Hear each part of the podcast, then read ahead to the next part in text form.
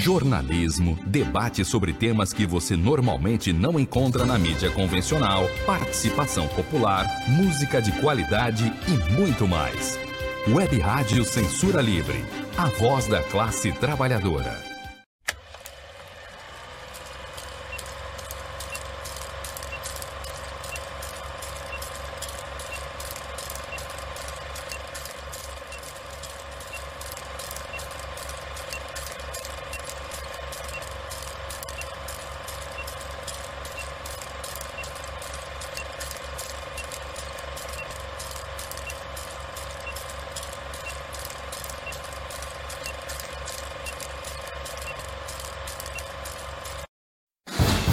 Cinema Livre. Tudo sobre o mundo da sétima arte. Apresentação: Wellington Macedo.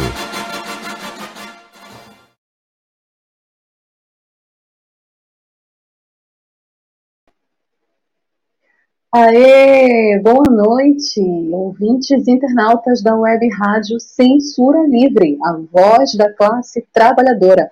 Essa é mais uma edição ao vivo do programa que traz tudo sobre o mundo da sétima arte até vocês, cinéfilos, sintonizados nesse exato momento via Facebook ou via YouTube da Web Rádio Censura Livre. Sejam todos bem-vindos. Essa é mais uma edição ao vivo do programa Cinema Livre, o programa que traz tudo sobre o mundo da sétima arte. Eu sou a Wellington Macedo, apresento o programa direto da minha casa, aqui em Belém do Pará com a colaboração dos queridos Almir César Filho e Dirley Santos, que está hoje comigo na operação, e daqui a pouco vai ler os comentários de vocês aqui no programa. Sejam todos bem-vindos. O programa Cinema Livre é um programa que traz tudo sobre o mundo do cinema, com bastidores, notícias, curiosidades, os perfis dos astros e estrelas, as histórias dos grandes filmes que marcaram as nossas histórias e a história do mundo do cinema. Sextou com o melhor do cinema, sextou com o Cinema Livre nessa noite de 27 de agosto de 2021. Então, ajeitem-se aí onde vocês estiverem sintonizados via Facebook, via YouTube ou via aplicativo da Web Rádio. Vocês, ouvintes que estão nos ouvindo pelos aplicativos da Web Rádio Censura Livre, também podem chegar, se ajeitem Peguem a pipoca que o programa Cinema Livre começa nessa noite de sexta-feira com o nosso habitual quadro de notícias, o quadro curtas e as últimas notícias do mundo do cinema. Eu vou fechar aqui a minha câmera porque a gente continua com instabilidade no sinal. Espero que na semana que vem eu possa falar com vocês, vocês possam me ver melhor. Então eu vou fechar aqui a minha câmera e a gente vai começar com o quadro curtas as últimas notícias do mundo do cinema e a gente vai começar, infelizmente, mais uma vez, parece que já está ficando também habitual, né? Com a notícia de um obituário, nós perdemos essa semana mais um grande artista, é, e dessa vez um artista da música que também fez cinema. Morreu essa semana Charlie Watts, o baterista dos Rolling Stones, e que estrelou o documentário sobre a banda dirigido por nada mais, nada menos que Martin Scorsese. Pois é, é Charlie Watts, o moderno e inabalável baterista dos Rolling Stones, que ajudou a ancorar uma das maiores sessões de ritmos do rock e usou o seu trabalho diário para apoiar o seu amor duradouro pelo jazz, que depois foi para o rock, morreu. Ele tinha 80 anos e segundo Bernard Doherty, seu agente, né, ele faleceu na última terça-feira, 24. É, ele faleceu, segundo seu agente, pacificamente em um hospital de Londres, é, cercado por sua família, né, cercado de carinho por sua família. O Watts, que estava é, passando, né, tinha acabado de passar por um procedimento cirúrgico, ele estava no processo de recuperação é, e infelizmente não resistiu, né? É, Charles, segundo a gente, era um marido, pai e avô querido e também como membro dos Rolling Stones, um dos maiores bateristas de sua geração. É, Watts anunciou que não faria uma turnê com os Stones em 2021, turnê essa que vai acontecer, né? Por causa de um problema de saúde não declarado. O quieto e elegante Watts foi frequentemente classificado por Keith Moon, Ginger Baker e muitos outros como um baterista de rock premier. respeitado mundialmente por seu estilo elegante e swing enquanto a banda estourava em seu início desalinhado para o estrelato internacional. Ele se juntou aos Stones no início de 1963 e permaneceu nos 60 anos seguintes, classificado logo atrás de Mick Jagger e Keith Richards como o membro mais duradouro e essencial do grupo. E os Stones fizeram filmes, além de fazer música de alta qualidade, de terem gravado discos que são considerados clássicos do rock, eles também estrelaram no cinema o Shine a Light, que foi um documentário dirigido por Martin Scorsese sobre os Rolling Stones, mostrando imagens antigas da banda que não agradaram muito Charlie Watts na época não. Esse documentário é de 2008 e segundo a revista Rolling Stone, o músico tinha afirmado na época em entrevista concedida à rádio BBC Six Music que não gostou de assistir aos flashbacks do filme. Segundo ele, o Scorsese é, usa um pouco de flashback, o que ele não gostava muito, porque ele não gostava de se ver aos 40 anos atrás, né, na época, né, foi 2008, ele não gostava de se ver há 40 anos dizendo coisas idiotas. É, o quanto é bom o filme, na época ele dizia que não sabia, mas é ótimo ele se olhar, né, ele disse na, na época, na entrevista, que era ótimo ele se ver no documentário. Mick está fantástico e o teatro era ótimo. Essa foi a declaração de Charlie Watts na época do lançamento do documentário. Shine a Light usou imagens de dois shows gravados no final de 2006 no Bacon Theatre, em Nova York. Mesmo tendo gostado do filme, em geral, Watts disse que queria ter saído antes da sala, quando o documentário foi exibido, especialmente na abertura é, do festival do Festival de Berlim. E aí, o que, que ele declarou na época desse lançamento? Estávamos sentados na frente, então não dava para levantar e sair mais cedo, porque todo mundo estava olhando, tivemos que ficar. Mas cerca de cinco minutos antes do final, eu pensei, ok, já deu. Muito Charlie Watts, isso porque o Charlie era conhecido pela sua timidez também, né? Diferente do Mick Jagger, do Keith Richards, que são estrelas do rock, né? Que são mais exibicionistas, inclusive sua vida, né, suas vidas pessoais são muito conhecidas, o Watts ele era conhecido pela sua discrição, tanto no palco quanto principalmente fora dos palcos. Bom, de acordo com o The Sun, os Rolling Stones é, irão seguir em frente com a sua turnê de 2021, mesmo após a morte de Charlie Watts. É, os fãs esperavam que a banda cancelasse ou adiasse os seus shows, mas mesmo assim os Stones decidiram homenagear o Watts, continuando a turnê é, Music Insider, que é, isso foi segundo a fonte Music Insider, que é a fonte do The Sun na turnê dos Rolling Stones. E o que eles querem, na verdade, é fazer do show uma celebração da vida do Charlie Watts. Ele era como um irmão para eles, mas eles sabem que ele odiaria a ideia de cancelarem a programação, cancelarem a turnê, né? Então, eles vão seguir, né, com a benção de Charlie Watts, vão viajar e vão seguir e vão honrar os desejos de Charlie Watts. Icônico Watts se juntou aos Stones em 1963, como eu falei, apenas um ano após a banda ter sido formada. Desde então, ele gravou todos os álbuns do grupo e se tornou um dos principais integrantes, não apenas como baterista, mas também administrando shows e turnês uma grande perda, sem sombra de dúvidas, para o rock, para a música mundial e show business também. Charlie Watts, essa é a nossa singela homenagem, ele que participou junto com os outros Stones desse documentário. Assistam o documentário, não é um grande documentário, eu esperava mais, mas é bem legal assistir sempre os Stones ao vivo, certo?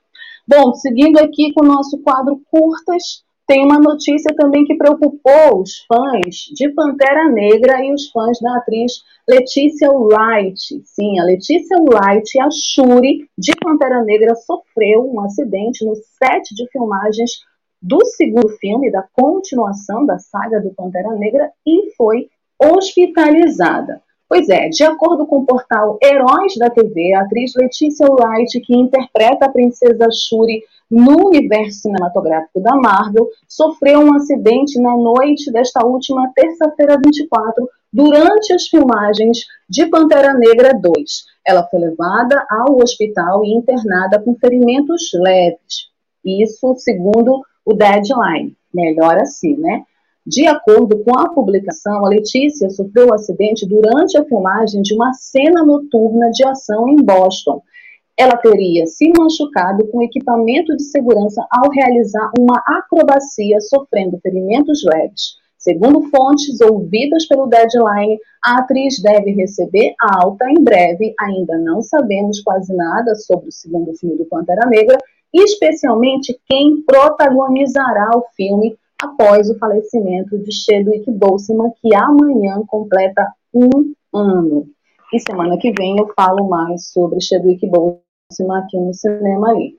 Bom, além de Letícia, Wakanda Forever também traz o retorno da Danai Gurira, do Daniel Kaluuya, do Winston Duck, da Lupita Nyong'o, Florence Kassumba e Angela Bassi, além da participação de novos nomes como Micaela Coel, cujo papel ainda não foi revelado, de Dominique Thor como Hiri, é, de Dominique Thor como Hiri Williams, da Coração de Ferro, e Tenok Huerta, de Narcos do México que tem sido especulado como possível intérprete de Namor, que seria o vilão do filme. Pantera Negra Wakanda Forever estreia em 8 de julho de 2022. Estamos todos na expectativa e torcendo pela breve recuperação da Letícia, que ela se recupere, né? Porque não queremos mais nenhuma notícia desagradável desse filme depois da grande perda que todo mundo sofreu com o falecimento do Chadwick Boseman. Seguindo o quadro curtas, as últimas notícias, não esqueçam de comentar o quadro curtas também, deixem os comentários de vocês. Vamos falar de Festival de Gramado, que terminou semana passada e saíram os vencedores do Festival de Gramado 2021. Carro Rei é o grande, foi o grande vencedor do festival.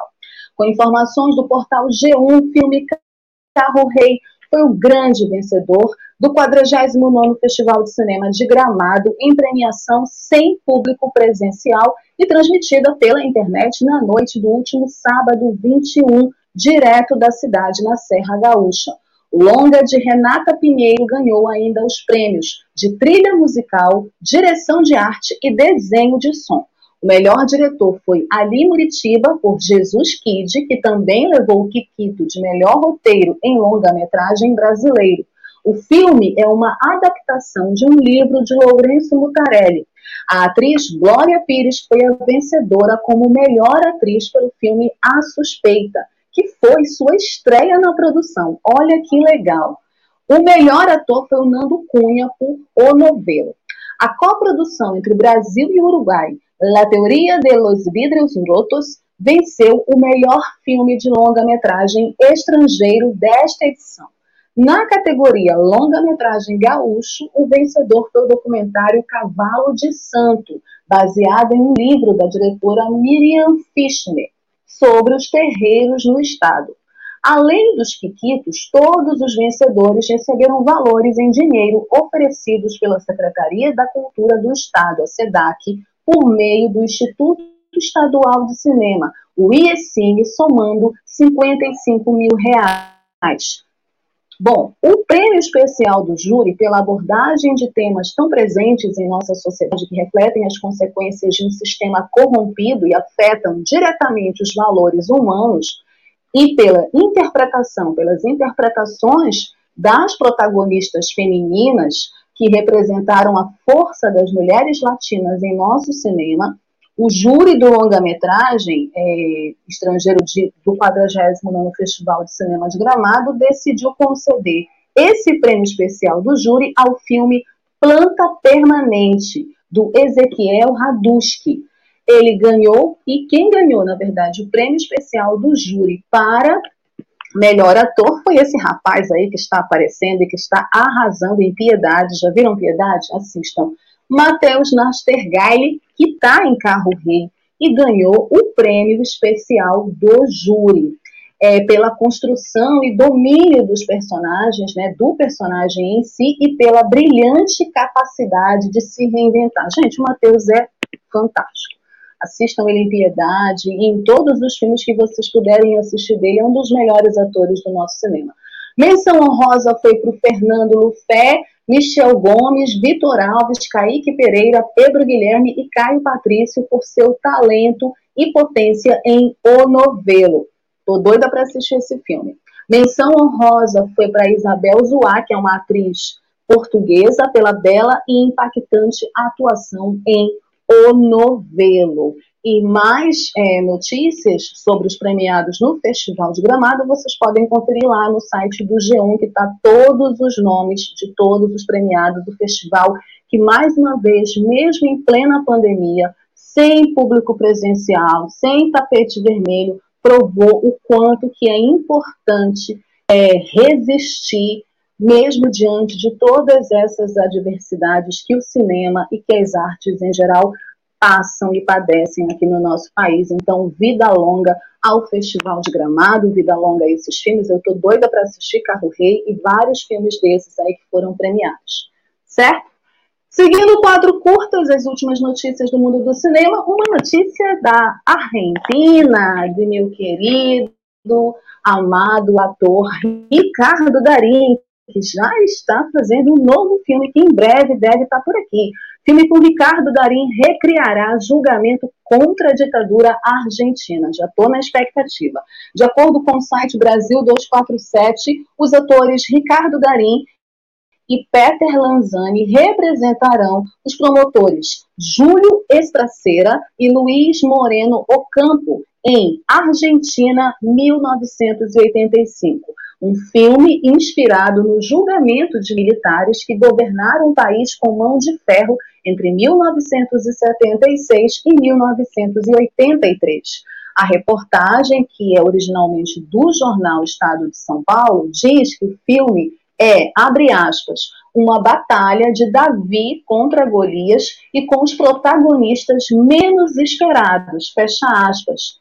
Foi o que também revelou um comunicado da Amazon Studios, que é a coprodutora do filme, cujas primeiras cenas foram rodadas recentemente ao lado de La Unión de los Rios, Kenya Filmes e Infinity Rio. O filme Argentina 1985 se inspira no trabalho da equipe de promotores que realizou a denúncia no julgamento de nove comandantes da ditadura iniciado apenas 16 meses após a recuperação democrática naquele país. Lá eles julgaram os ditadores. Aqui a gente anistiou os ditadores, né, para vocês verem a diferença. E lá eles fazem filmes que contam a história daquele país. Nós precisamos resistir para fazer filmes que também contem a nossa história e esse passado nebuloso e terrível que foi o passado da ditadura militar na América Latina. Então, tomara que o filme saia logo e estreie logo, né, principalmente aqui no Brasil, para que a gente possa conferir mais um grande filme. A Argentina sempre faz filmes muito importantes sobre a ditadura naquele país, já ganhou Oscar com filmes sobre a ditadura, então, a gente está na maior expectativa, e Ricardo Darim, né, sempre é uma expectativa um filme com Ricardo Darim à frente do elenco, porque é um dos maiores atores do cinema latino-americano e um dos maiores atores do cinema da Argentina. Então, vamos aguardar e mais notícias sobre Argentina 1985 vocês terão aqui no quadro Curtas. E para terminar o nosso quadro, vamos falar mais de um festival que está acontecendo, na verdade, que vai acontecer. E nós aqui do Cinema Livre vamos também cobrir esse festival, o Festival Internacional de Cinema de Realizadoras. Vai ter a sua terceira edição em novembro.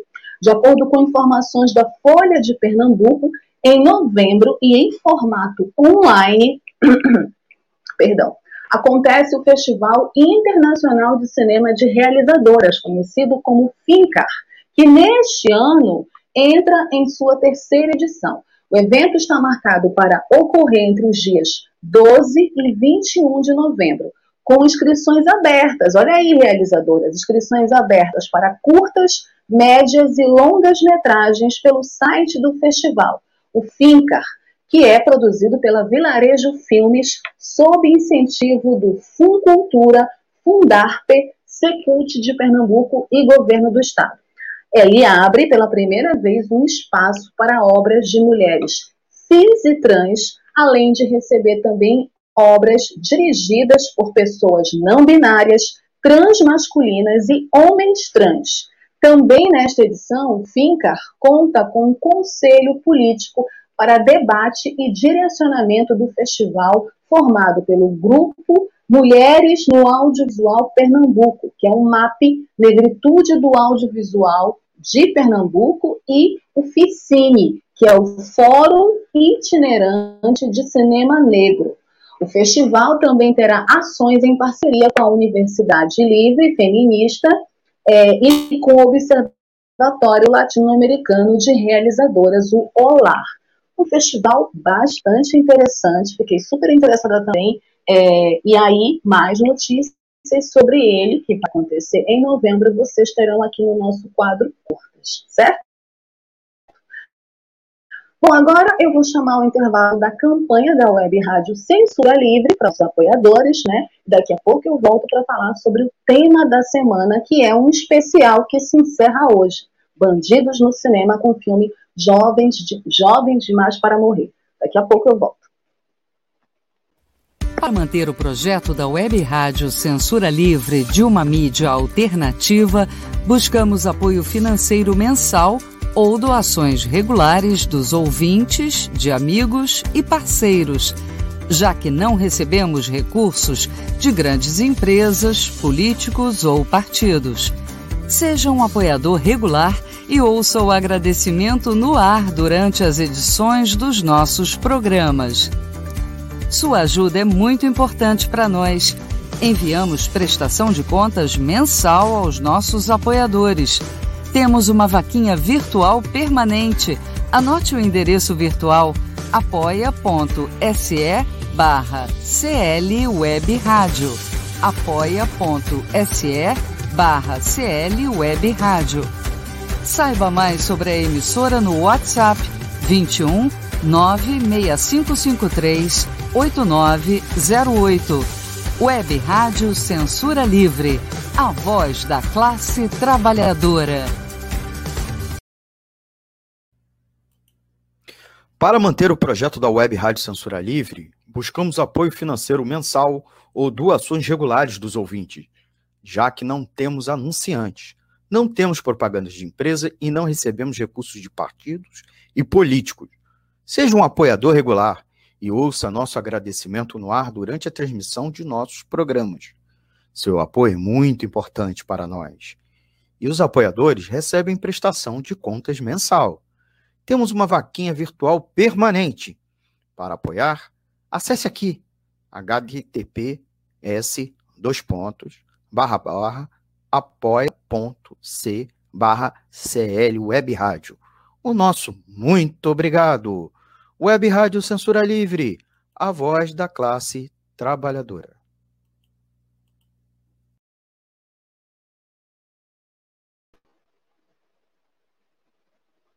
Vocês que são ouvintes e internautas da Web Rádio Censura Livre, a voz da classe trabalhadora, vocês que acompanham o nosso Cinema Livre toda sexta-feira, apoiem a nossa campanha, a campanha da Web Rádio Censura Livre, uma web rádio independente que tem uma programação totalmente especial e voltada para as lutas da classe trabalhadora. Aqui a gente tem programas que discutem política, que discutem cultura, que discutem assuntos relevantes para a sociedade. E para continuar esse projeto existindo, inclusive o nosso programa, é muito importante a colaboração e o apoio financeiro de vocês, ouvintes e internautas da Web Rádio.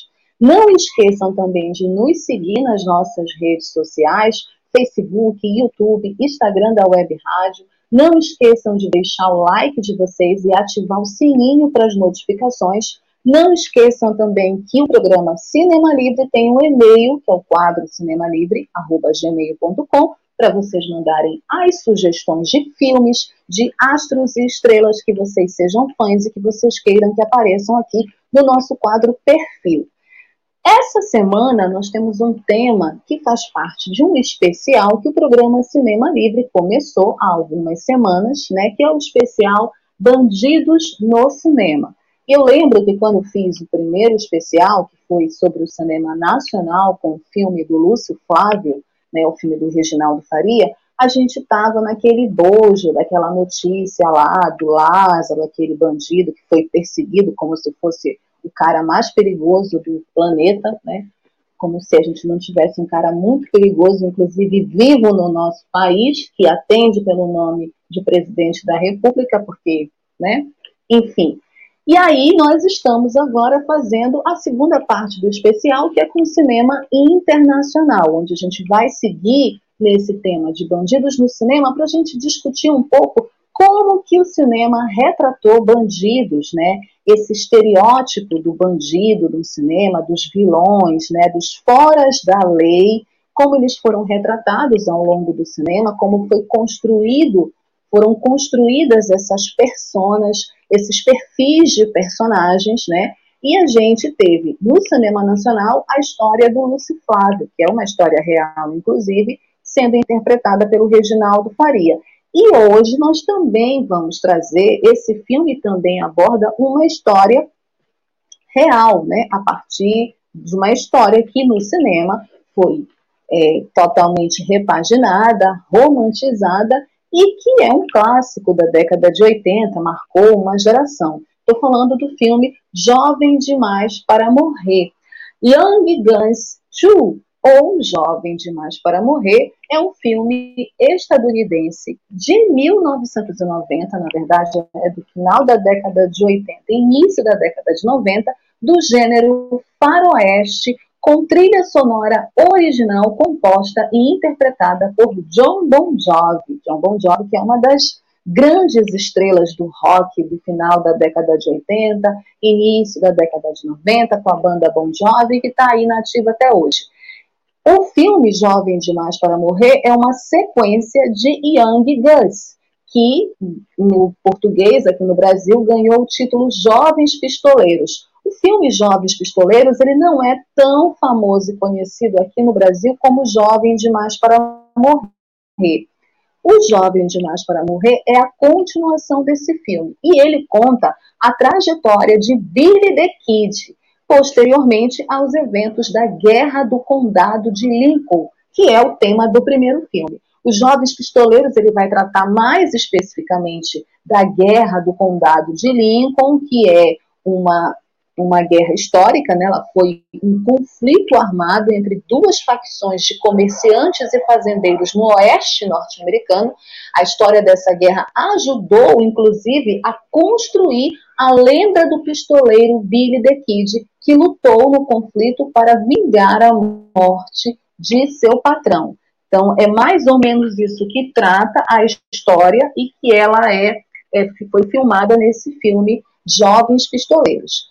O filme Jovem Demais para Morrer, ele trata da história do Billy the Kid a partir dos eventos da Guerra do Condado de Lincoln. Em 1950, Brush Bill Roberts declara ao advogado William Morrison que sua verdadeira identidade é William Henry McCarthy, vulgo William Bonney, vulgo Billy the Kid, ou Billy o Garoto.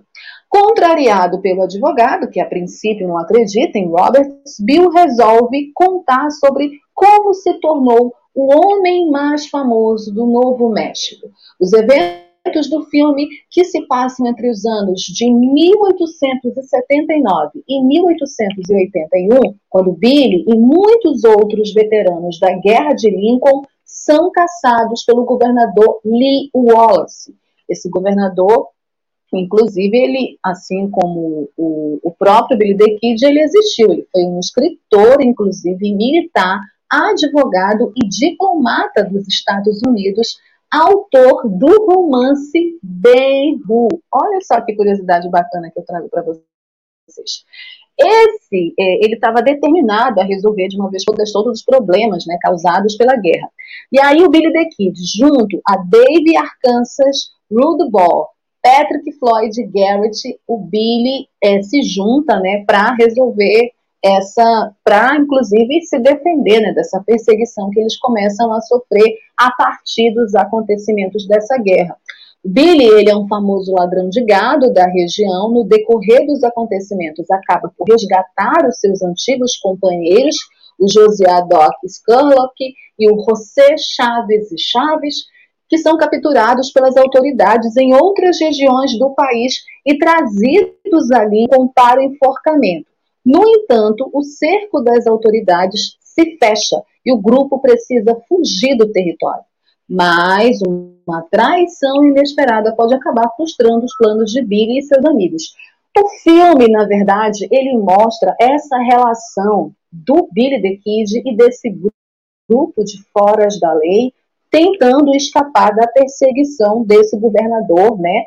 E tentando é, salvar as suas vidas. E o Billy the Kid, é, que é esse ladrão de gado famoso, vivido pelo Emílio Esteves, é, se relacionando, tentando salvar sua vida e a vida desses companheiros.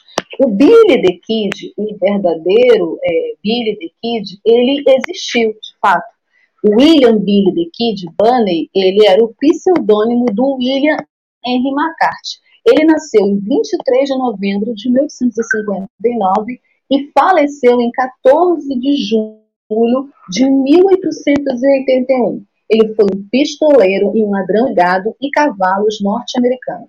Antes dele se tornar um conhecido fora da lei, ele participou na Guerra do Condado de Lincoln, no Novo México. Então, o filme ele aborda a juventude do Billy the Kid, antes de se tornar esse grande fora da lei.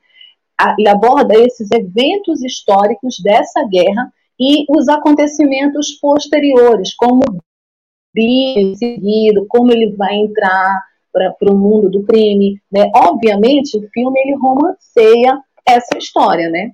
A partir, inclusive, do elenco, que é um elenco de jovens atores muito belos e muito talentosos, para contar essa ascensão do Billy the Kid e a formação dessa lenda, porque o Billy the Kid ele virou uma lenda do Velho Oeste, né? Virou uma das figuras mais emblemáticas e mais históricas desse período. E o cinema soube muito bem retratar e fazer, inclusive, que essa lenda aumentasse. Então, ele era membro de um grupo de delegados, conhecido como os Reguladores de Lincoln, que buscava vingança pela morte do seu patrão, o, George, o John Henry Tastel. Também era conhecido pelo nome de Henry Antry. Então, segundo uma famosa lenda, o Billy teria matado 21 homens, exatamente o mesmo número de anos que o fora da lei viveu.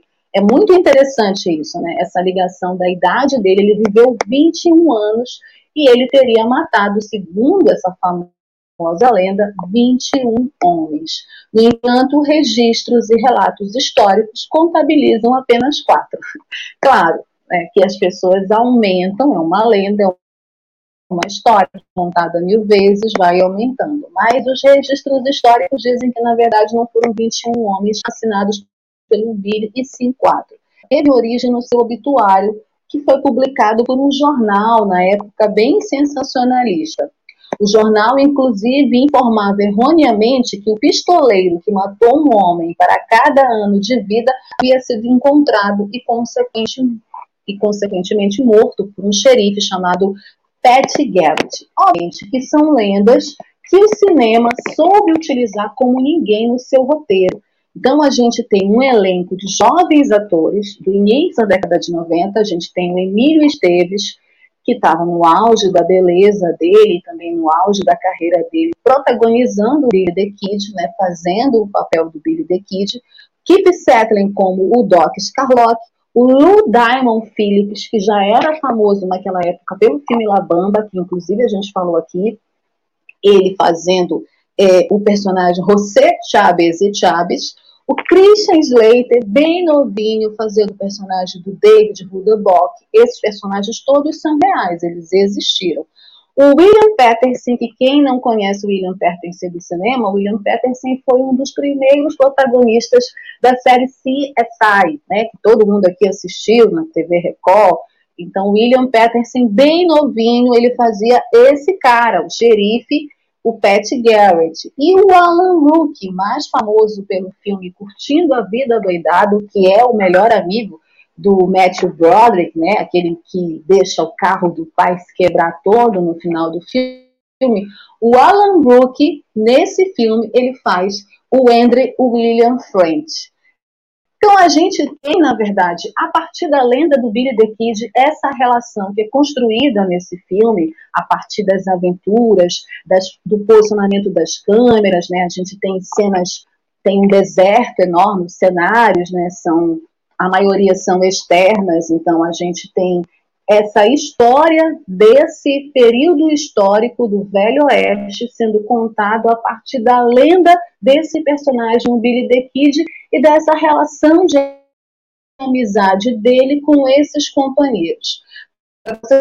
A trilha sonora de Jovens para Morrer, que eu acho, inclusive, bonito esse título do filme, particularmente eu gosto, né, que fala dessa juventude abreviada, né, desse, desses personagens, dessas pessoas que optaram por serem fora da lei, optaram, que eu digo mais, pelas condições de vida, inclusive, acabaram se tornando fora da lei. Então, a trilha sonora do filme, ela tem 11 músicas que foram compostas e interpretadas pelo John Bon Jovi. Na época, estava bombando, era um dos grandes astros do rock norte-americano, é, e ele fez essa música junto com o Alan Silvestre.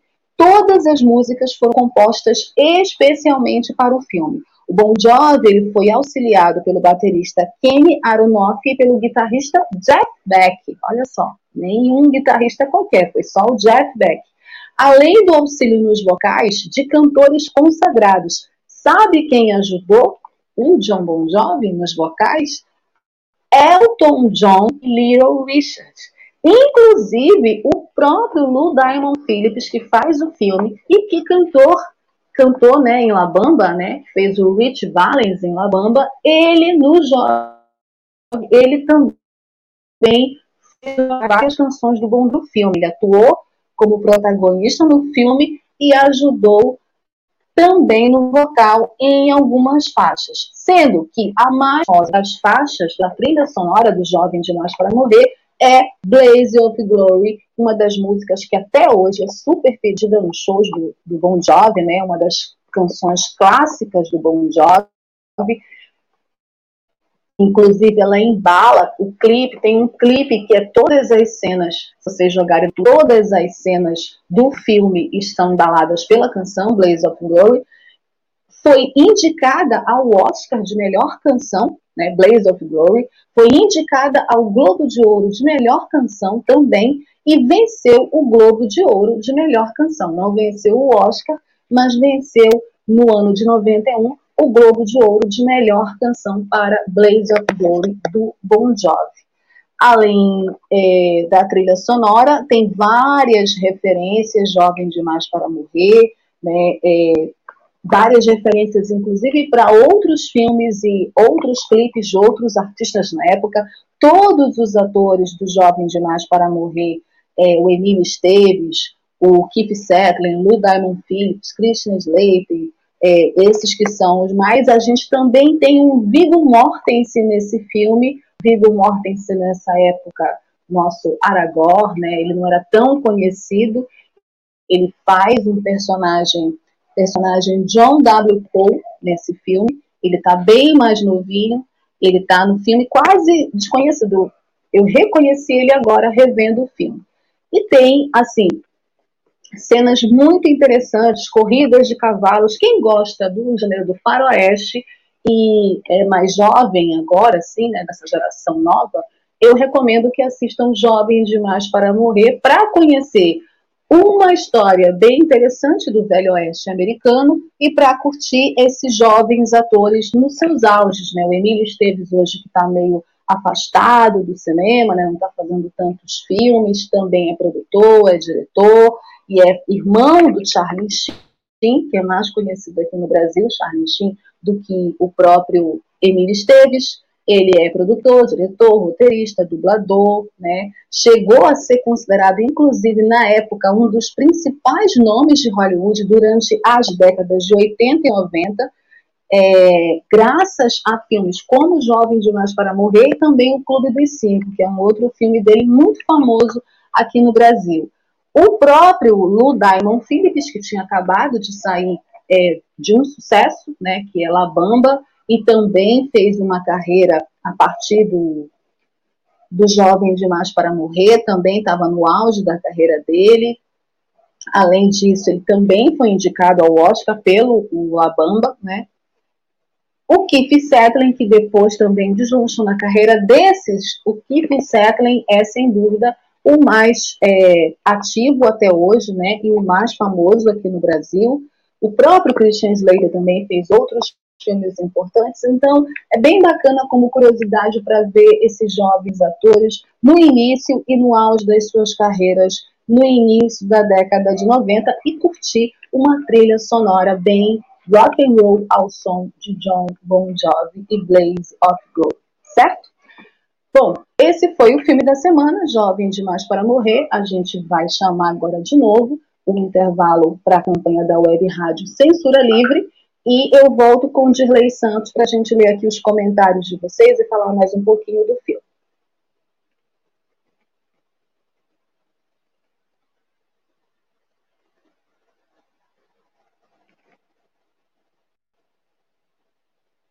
jornalismo, debate sobre temas que você normalmente não encontra na mídia convencional, participação popular, música de qualidade e muito mais.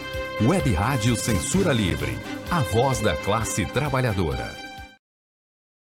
Para manter o projeto da Web Rádio Censura Livre de uma mídia alternativa, buscamos apoio financeiro mensal ou doações regulares dos ouvintes, de amigos e parceiros, já que não recebemos recursos de grandes empresas, políticos ou partidos. Seja um apoiador regular e ouça o agradecimento no ar durante as edições dos nossos programas. Sua ajuda é muito importante para nós. Enviamos prestação de contas mensal aos nossos apoiadores temos uma vaquinha virtual permanente. Anote o endereço virtual apoia.se barra CL Web Rádio. apoia.se barra CL Web Rádio. Saiba mais sobre a emissora no WhatsApp 21 96553 8908.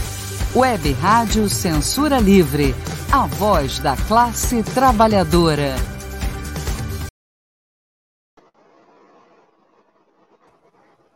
Boa noite, Wellington. É isso. Oi, Dirley, boa noite. Tudo bem? Tudo bom, tranquilo? Tranquilo, temos comentários, saudações. O que, que temos hoje dos nossos ouvintes e internautas? Então, hoje, hoje o pessoal está devagar nos comentários. Hoje tem saudações. É, o pessoal escutou. Ah, saudações são legais. É, então, tem o Antônio Figueiredo, nosso jornalista aqui da casa. Boa noite na escuta, bom programa. Obrigada, e, Antônio. Boa noite. Nosso parceiro aqui na produção do programa, Almir César Filho, acompanhando o Sextou. Obrigada, Almir. Beijo para ti. Tu assististe Jovem de Mostra Morrer? Oi. Desculpa. Então, o Arionilson, o Arionilson Gomes Santos, deu um joinha aqui hum. para gente. E a Daniele Bornia, lá de Niterói, botou aqui acompanhando excelente programa. A gente agradece aí os Obrigada. comentários do Antônio, do Almir, do Arionilson, da Dani. E aí, quem for assistir uh, esse programa depois, vai ficar aqui gravado, tanto no Facebook quanto no YouTube, pode deixar né, o seu comentário, sua curtida, é, que a gente vai ver depois, tanto sobre o curta, sobre o dicas, mas também sobre a resenha do filme e daqui a pouco sobre o perfil, né? Vai ser bastante Exatamente. interessante aí o nosso Keith Schussland, o icônico Jack Bauer. Sim, vamos falar de Keith Settling já já. É, Dirley, tu assistiu Jovem Demais para Morrer? Teria algum comentário a respeito do filme? Alguma coisa que tu gostaria de destacar antes da gente passar para o quadro Dicas? Cara, vou destacar sim, porque eu, eu, não assisti uma vez, não. Assisti esse filme várias vezes. Ah! esse é um daqueles filmes campeões de audiência que sempre que está passando na, na televisão, você na acaba parando. Da tarde. Né? É, Isso. você agora na TV acaba, você acaba parando para assistir, né? Porque é um filme bem produzido, uma história bem assim atrativa, né? E que você falou com é, artistas, né, atores que na época estavam começando a sua carreira, mas já eram nomes é, relativamente conhecidos, né? É, Sim. E que, e que atraíam a audiência, atraíam a atenção, né? Sim. Então a gente já conhecia, por exemplo, o Kiefer, do próprio, do próprio Conta Comigo, né? Que é um filme que essa geração dos anos 80 gosta bastante. É, então, era, era um, um, elenco jovem, mas bastante estrelado. Eu acho que esse é, é um importante destaque, né? Que é uma obra que, óbvio, procurou procurou se aproveitar disso, né? Dessa característica chamativa, né, atrativa desses artistas, mas também tinha uma história interessante, né? É você falou, quanto a lenda e Hollywood né, sabe contar essas lendas como ninguém, né? Exatamente. É, Exatamente, sabe construir perfil. Entre o fato e a lenda, publique-se a lenda. Fica-se com a lenda, né? Às vezes é até mais interessante do que contar a história real e se literis. Isso que é bacana de observar quando tu vais fazer o roteiro de um filme que vai tratar de uma história real. É, não necessariamente ser inspirado numa história real significa que tu vais é, reproduzir aquela história real. O cinema ele pede também magia, ele pede também é, uma história que seja envolvente. Então, vai muito do roteirista como ele constrói aquela história. E se ele constrói uma boa história, até um pior dos piores carrascos podem acabar caindo nas graças do público. E muita gente curte o Billy the Kid por causa, inclusive, do filme Jovem Demais para Morrer é bem interessante observar isso, né? Como que o cinema também envolve as pessoas a partir da construção de personagens que são inspirados na realidade, mas que não obedecem de fato é, à realidade na hora que essas histórias são contadas. É, é, como eu não sou muito exigente, eu tenho uma opinião sobre isso, que é o seguinte, né? Filme é filme, é o que você falou, dramaturgia.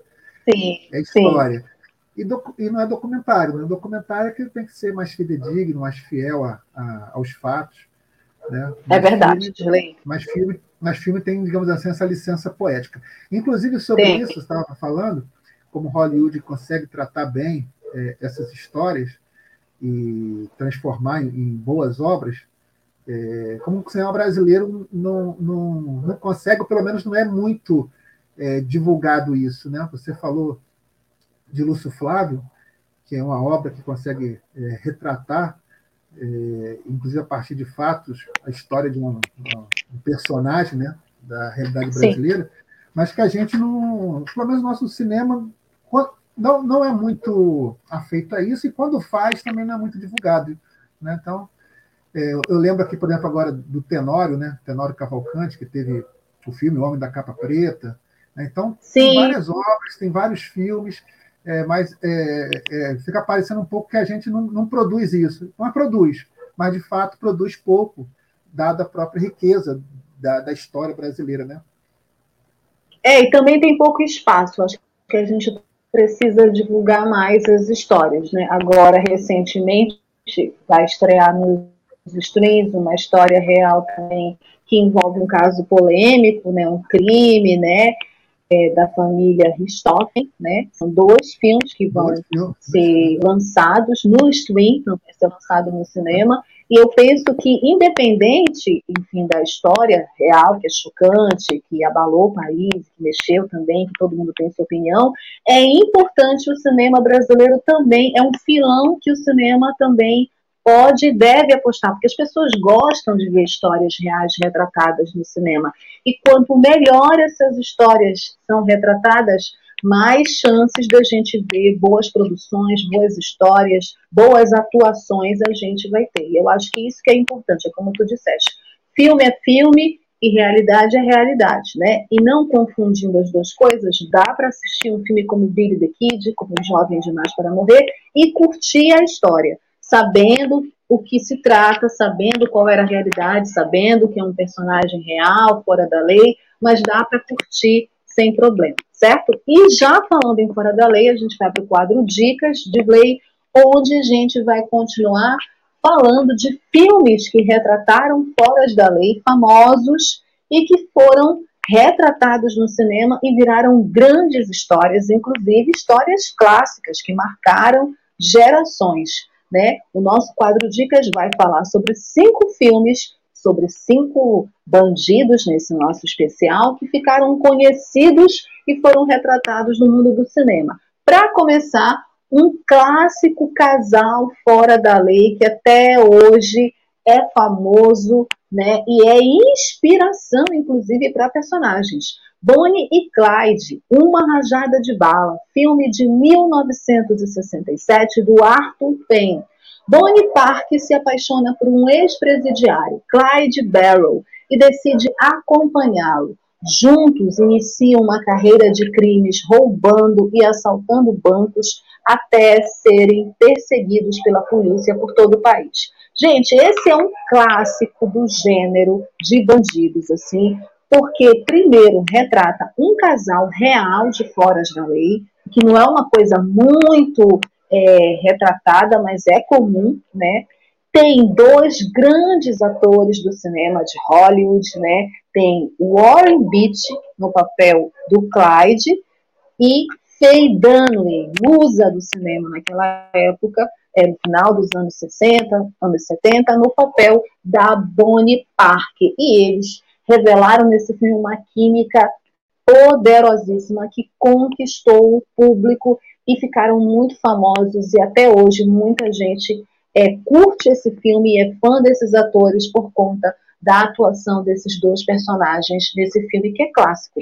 Bonnie e Clyde, Uma Rajada de Bala. Eu lembro que eu assisti pequeno esse filme com meu pai e eu fiquei muito impressionada com o filme, assim, né? Como que o cinema retratou muito bem essa história. Seguindo aqui o nosso quadro Dicas, nossa segunda história também é retratada de uma forma que ficou clássica e que tem dois grandes atores à frente.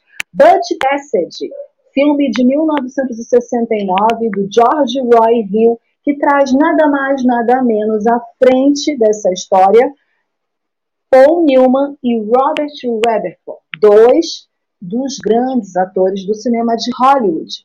O filme conta a verdadeira história de embates e passeios selvagens, batalhas com posses, trem, assaltos a banco, um caso de amor tórrido e um novo sentido da vida fora da lei na Bolívia. E também um estudo de personagem de uma amizade notável entre Butch, possivelmente o bandido, segundo a lenda, né?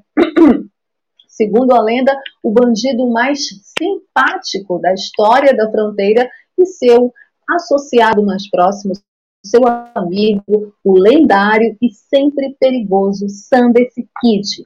Aqui no Brasil é, ganhou um nome duplo, mas a, o nome original é Bud Cassidy. Esse filme faroeste que é um clássico, meu pai adorava também, tenho certeza que o Dilei já assistiu. Muita gente que acompanha o programa Cinema Livre, muitos internautas e ouvintes já assistiram esse filme, também elevou a fama desses dois atores, do Paul Newman e do Robert Redford, que estavam também no auge das suas carreiras e também no auge das suas belezas.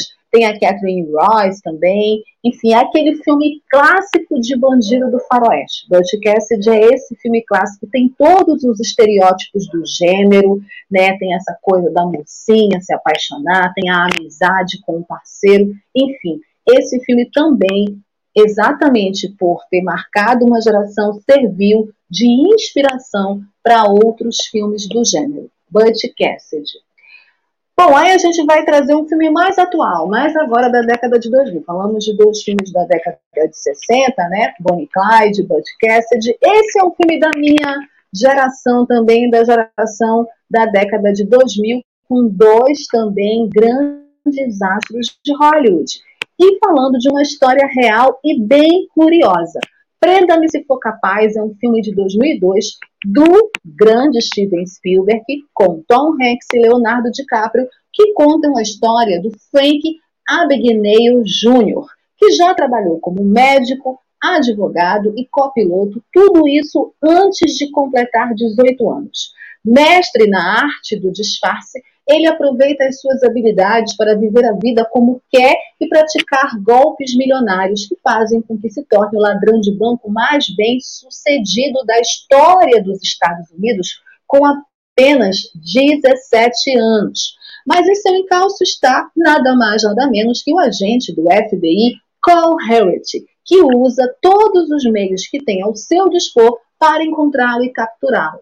Mas Frank sempre está a um passo à frente. Essa história desse filme que é uma história real desse cara que aos 18 anos já era um dos bandidos mais conhecidos da história dos Estados Unidos e que tem o charme do Leonardo DiCaprio fazendo esse papel que acaba conquistando o público, porque o público acaba torcendo pelo personagem de tão charmosa que é a atuação do Léo e também conta com o carisma do Tom Hanks que faz esse agente do FBI que acaba meio que criando uma relação de respeito também e de quase amizade com esse bandido, né? Na verdade, o filme todo é um jogo de cão e gato, né? Ele correndo atrás desse bandido que tem todo um charme e uma lábia e consegue escapar sempre. Por isso que o título do filme é Prenda-me se for capaz. Tem esses dois grandes atores esbanjando charme e carisma nas suas atuações.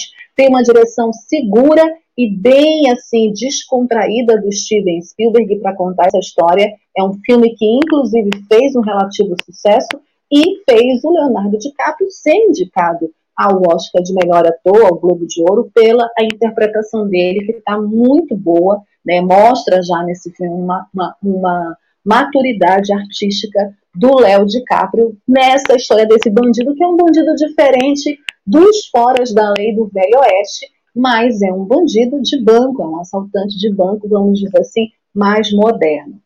Bom, seguindo aqui, o nosso quarto filme no nosso quadro Dicas sobre foras da lei famosos, né, que viraram filmes, é também um filme sobre uma lenda também, né?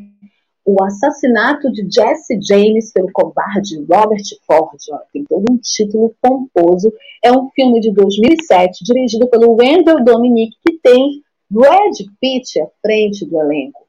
A história é: quando o famoso Jesse James planeja o seu próximo grande roubo, sua cabeça é colocada a prêmio por vários outros crimes. Quem capturá-lo receberá uma recompensa. Várias pessoas o perseguem, mas ele é traído por um companheiro da sua própria gangue. E aí a gente tem também é, esse diretor, o Andrew Dominique, que se aproveita muito do charme do Brad Pitt, um dos homens mais bonitos de Hollywood, para contar essa história do Jesse James, que é um cara que também fez o seu nome, né, fez a sua história, e também conta com outro grande ator, que é o Casey Affleck, que faz o Robert Ford, né? O seu, vamos dizer assim, seu algoz, o seu grande adversário nesse filme. Além do Brad Pitt e do Casey Affleck, nós temos o Sam Sherpa, e a Mary Louise Parker no elenco. A Mary, naquela época, ela fazia uma série super famosa que eu adorava, que era o Idis, que era uma série sobre uma mãe, uma mãe solo com dois filhos que vendia cannabis para sobreviver, né? Então ela estava também no auge ela fez esse filme junto com o Brad Pitt e eles contam esse fato é, notório sobre a vida de Jesse James. É bem interessante esse filme também, não é tão conhecido aqui no Brasil, mas é bem interessante. E tem Brad Pitt, né? Lindo. Sempre é bom ver Brad Pitt lindo nos filmes, assim, eu pelo menos eu gosto, né? Não sei vocês.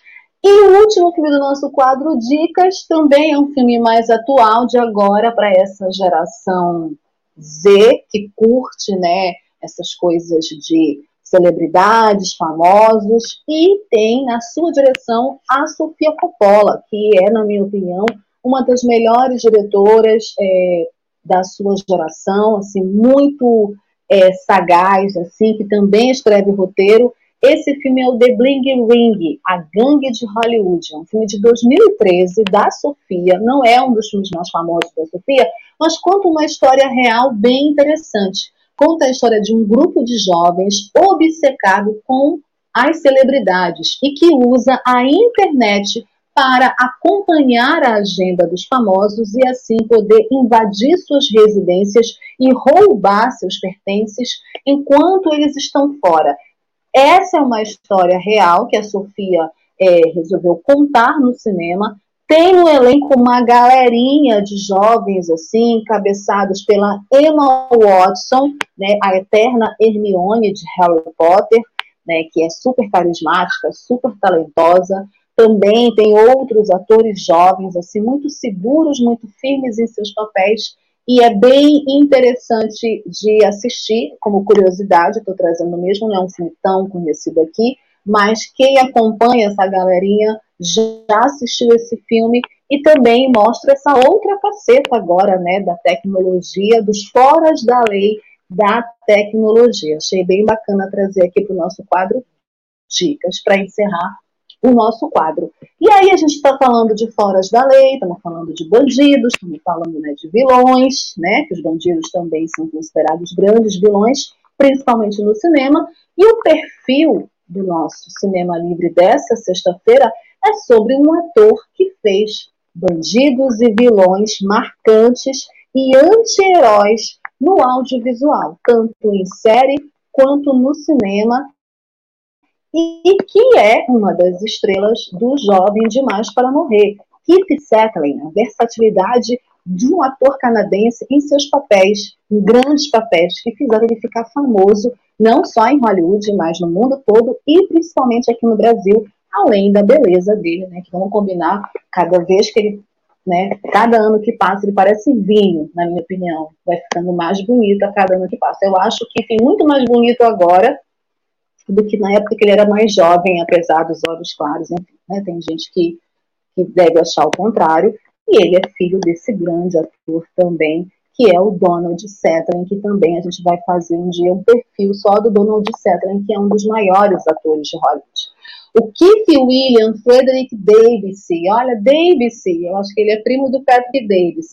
George Rufus Sutherland, gente, o nome dele é enorme. Keith William Frederick Davis George Rufus Sutherland, ou simplesmente Keith Sutherland, nasceu em Pedgridon, em 21 de dezembro de 1966, canadense, nascido no Reino Unido que foi depois para os Estados Unidos, e vencedor dos prêmios Emmy e do Globo de Ouro.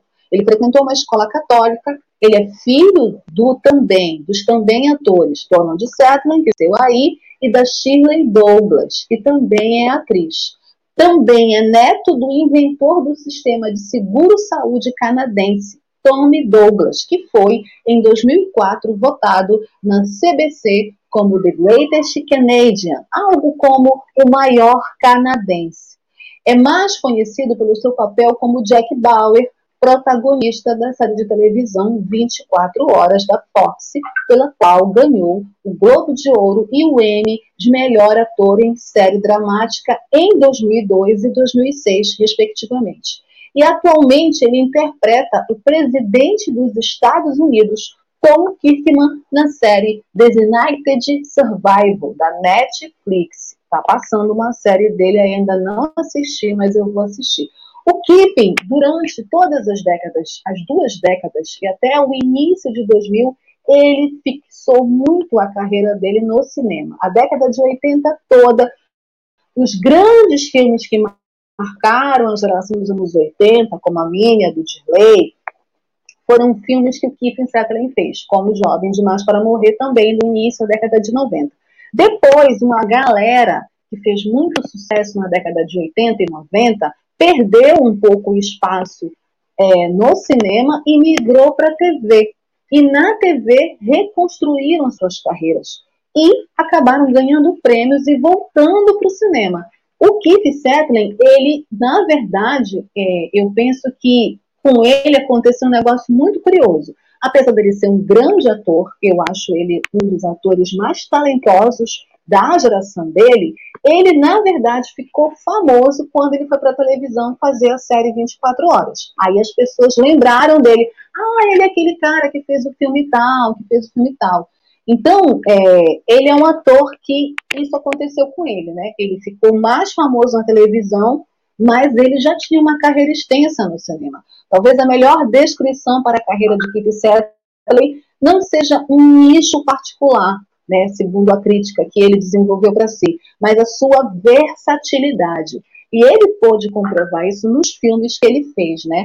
Desde as suas sutilezas perfeitas em papéis de coadjuvante, ele fez muito coadjuvante, até o seu domínio da tela como uma estrela. E é no 24 Horas onde ele mostra todo esse talento dele como protagonista. Fico pensando se ele tivesse protagonizado filmes, eu acho que isso também, essa fama no cinema já teria vindo mais cedo, porque ele é muito talentoso, né? E tem um carisma muito grande.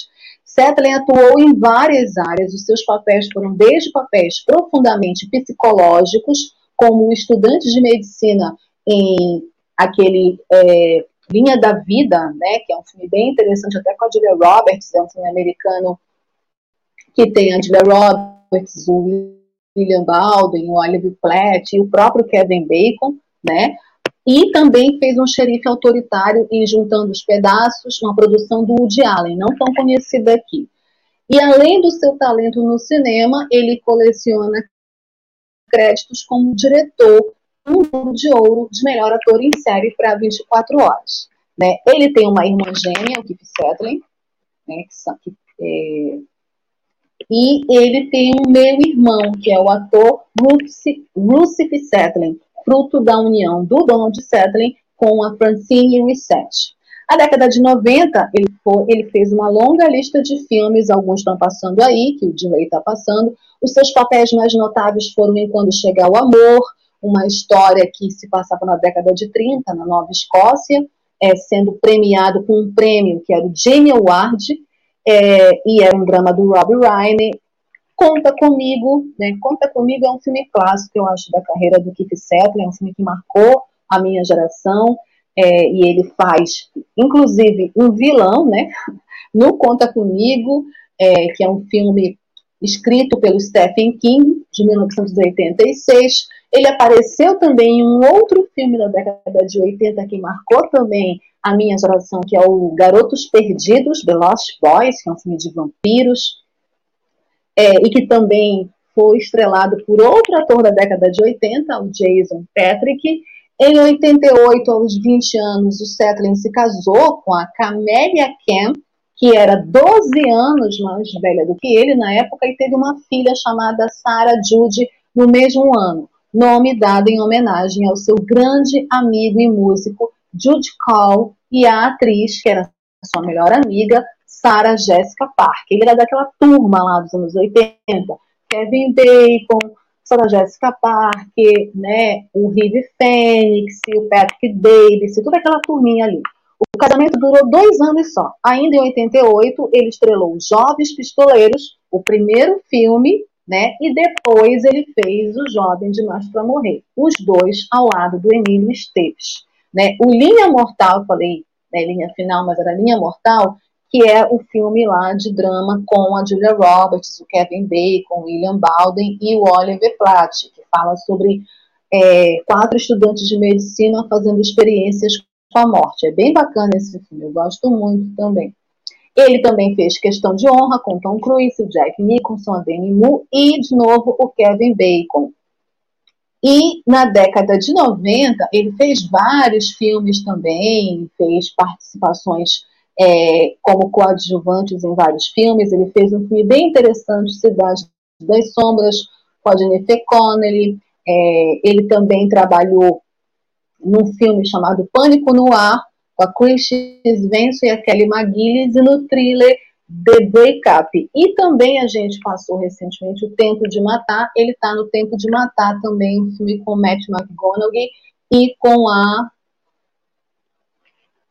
Sandra Bullock, mas é, obviamente, o 24 Horas que dá a virada na carreira dele. Os principais filmes que ele fez no cinema, além desses que eu falei para vocês, Caminhos Violentos, Os Garotos Perdidos, Conta Comigo, Nova York, Uma Cidade em Delírio, 1969, o ano que mudou nossas vidas, Quase Sem Destino, Linha Mortal, Twin Peaks, Os Últimos Dias de Laura Palmer, Questão de Honra, O Silêncio do Lago, Os Três Mosqueteiros, onde ele é um dos protagonistas, que também está o Chris O'Donnell nesse filme, Jeito de Cowboy, Olho por Olho, Tempo de Matar, que eu já falei aqui, Cidade das Sombras, que eu já falei aqui, Relação Explosiva, Pânico no Ar, Visões Perigosas, Anos Loucos, eu já vi esse filme, Juntando os Pedaços, A Última das Guerras, Segredos de Família, Por um Fio, Roubando Vidas, 24 horas do jogo, filme, né?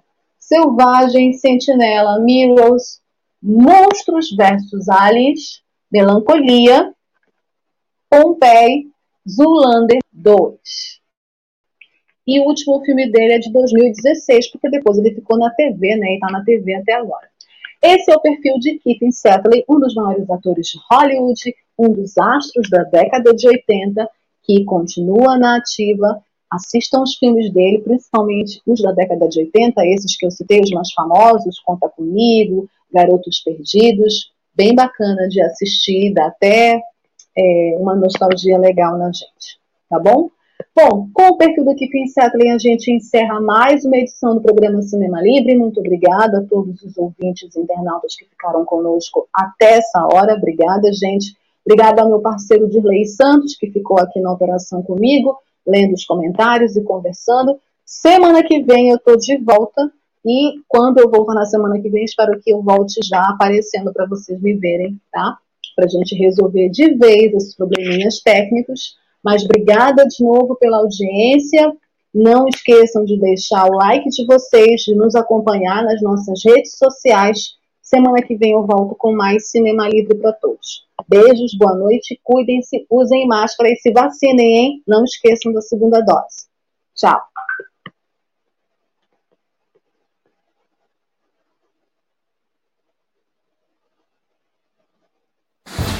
Cinema Livre tudo sobre o mundo da sétima arte. Apresentação: Wellington Macedo.